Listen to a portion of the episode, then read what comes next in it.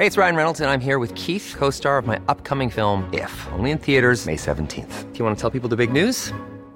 All right, I'll do. Sign up now and you'll get unlimited for $15 a month in six months of Paramount Plus Essential Plan on us. Mintmobile.com slash switch. Upfront payment of $45 equivalent to $15 per month. Unlimited over 40 gigabytes per month. Face lower speeds. Videos at 480p. Active Mint customers by 531.24 get six months of Paramount Plus Essential Plan. Auto renews after six months. Offer ends May 31st, 2024. Separate Paramount Plus registration required. Terms and conditions apply if rated PG. La receta mágica de Unidas Podemos para abaratar el precio de la electricidad en España consiste en crear una empresa eléctrica pública. Pero ¿sería esta una medida eficaz para verdaderamente abaratar la factura de la luz que abonan los consumidores? Veámoslo.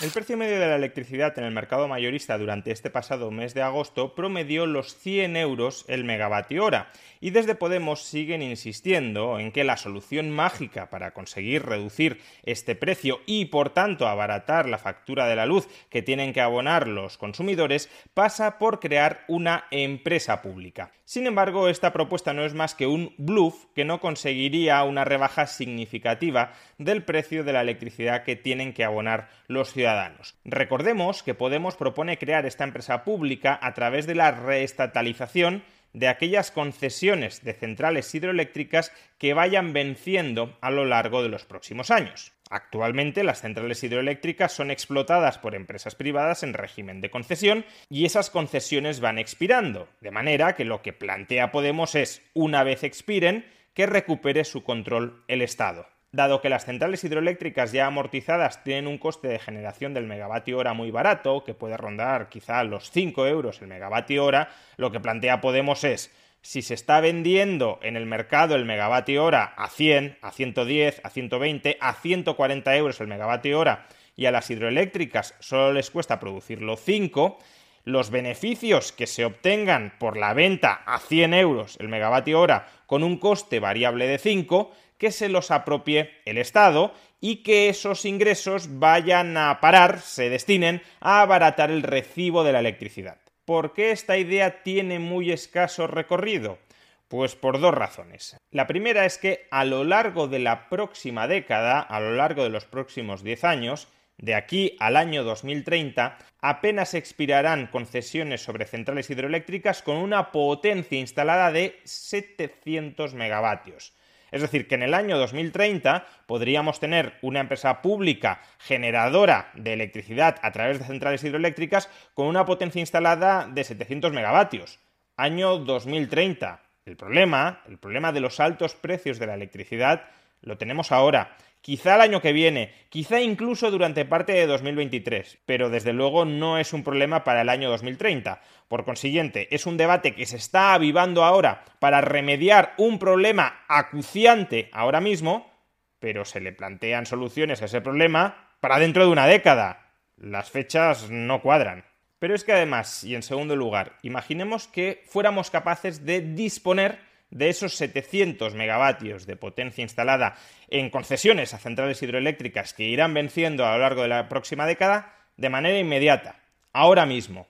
¿Sería eso la solución al problema que estamos padeciendo en estos momentos? Pues tampoco. 700 megavatios es el 0,6% de toda la potencia eléctrica instalada en España con 700 megavatios en centrales hidroeléctricas podríamos generar anualmente, siendo generosos, unos 1.500 gigavatios hora a lo largo de todo un año. Es decir, de nuevo, alrededor del 0,5-0,6% de toda la demanda eléctrica anual de España. Traslademos esto a euros contantes y sonantes.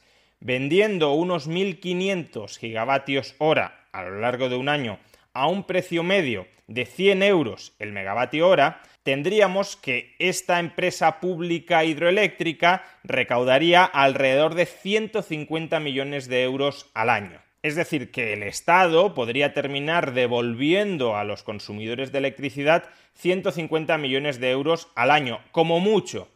Pero en realidad sería menos, porque a esos 150 millones de euros anuales que podría ingresar la hidroeléctrica pública, habría que restarle los gastos de operación, que aún siendo escasos existen, y habría que restarle también lo que a día de hoy ya está recaudando el Estado por impuestos directos o indirectos que pesan sobre los ingresos de las centrales hidroeléctricas. Imaginemos que hoy en día estos 150 millones de euros que podría llegar a aspirar a ingresar una empresa pública, lo ingresa una empresa privada. Pero sobre esos 150 millones de euros recaen una serie de impuestos que se los queda el Estado. Imaginemos que recaen 30 millones. Pues entonces el neto adicional que si se nacionaliza esa hidroeléctrica podría llegar a recaudar el Estado no son 150, son 120, porque 30 ya se los está quedando hoy a través de impuestos. Pues bien, si de los 150 millones de euros en ingresos eliminamos los gastos operativos y los impuestos que directa o indirectamente recaen sobre las hidroeléctricas, me estoy refiriendo al impuesto sobre la generación eléctrica, que si bien ahora está temporalmente suspendido, se va a volver a implantar, me estoy refiriendo al canon hidráulico y me estoy refiriendo también al nuevo impuesto que ya ha aprobado el Estado y que va a recaer sobre las hidroeléctricas y las nucleares para eliminar los beneficios que obtienen estas compañías por el encarecimiento del precio derivado de los derechos de emisión de CO2. Pues bien, si eliminamos todo esto para calcular cuál sería la recaudación neta, los ingresos netos que obtendría una empresa pública hidroeléctrica, nos iríamos más bien a los 100, 110 millones de euros. 100, 110 millones de euros da para abaratar de manera significativa el recibo de la electricidad? Pues en absoluto. Como he dicho hace un momento, la demanda eléctrica de España ronda, es algo superior incluso, los 250.000 gigavatios hora. Si el precio del megavatio hora se estabilizara en torno a los 100 euros, más o menos la media mensual de agosto, tendríamos que lo que habría que pagar para generar 250.000 gigavatios hora en el sistema eléctrico español ascendería a 25.000 millones de euros. Pero 25.000 millones de euros no son ni mucho menos todos los costes del sistema eléctrico español. Añadan otros 16.000 millones de costes regulados de costes fijados en el BOE, en forma de peajes al transporte y la distribución, o en forma de costes por política energética pasada, primas a las energías renovables o amortización del déficit de tarifa, y nos vamos a un coste antes de impuestos de 41.000 millones de euros. Y luego añadan a esto otros 5.000, 6.000 millones de euros en impuestos. Nos vamos, por tanto, a unos ingresos totales del sistema eléctrico español que rondan los 45, 46, 47.000 millones de euros. Esta cifra, 45.000, 46.000, 47.000 millones de euros, es lo que de alguna manera, directa o indirectamente, tiene que pagar el consumidor eléctrico en España si el precio del megavatio hora se mantiene en torno a los 100 euros. Por consiguiente, si una empresa pública hidroeléctrica consiguiera recaudar en términos netos unos 100 millones de euros, ¿en qué porcentaje conseguiríamos abaratar la cifra de los pagos totales al sistema eléctrico español de 45.000, 46.000, 47.000 millones de euros? Pues alrededor del 0,2%. Eso es lo que lograríamos abaratar el recibo de la luz con la brillantísima propuesta de Podemos de crear una empresa hidroeléctrica pública. 0,2%.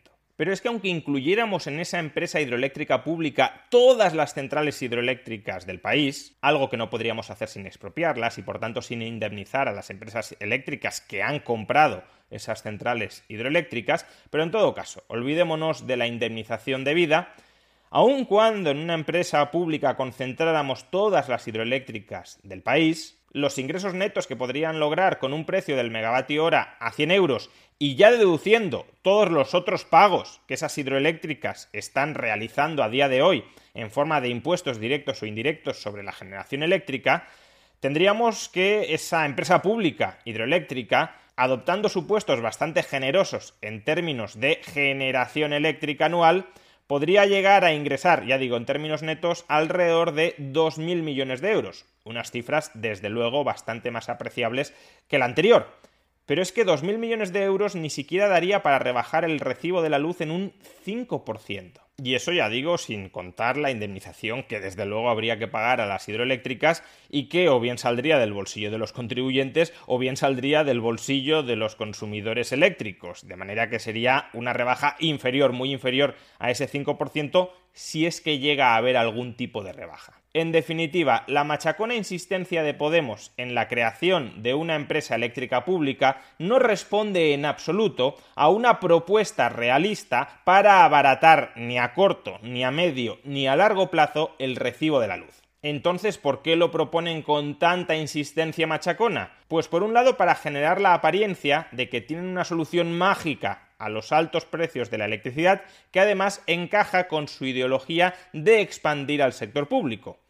Y por otro lado, porque creando una empresa pública en cualquier sector, consigues más poder para ese Estado, es decir, más poder para los políticos que impulsan la creación de esa empresa pública y que pueden manejarla a su antojo y en su beneficio. Cuando exigen la creación de una empresa pública, no lo hacen pensando en vosotros, lo hacen pensando en ellos y en los suyos.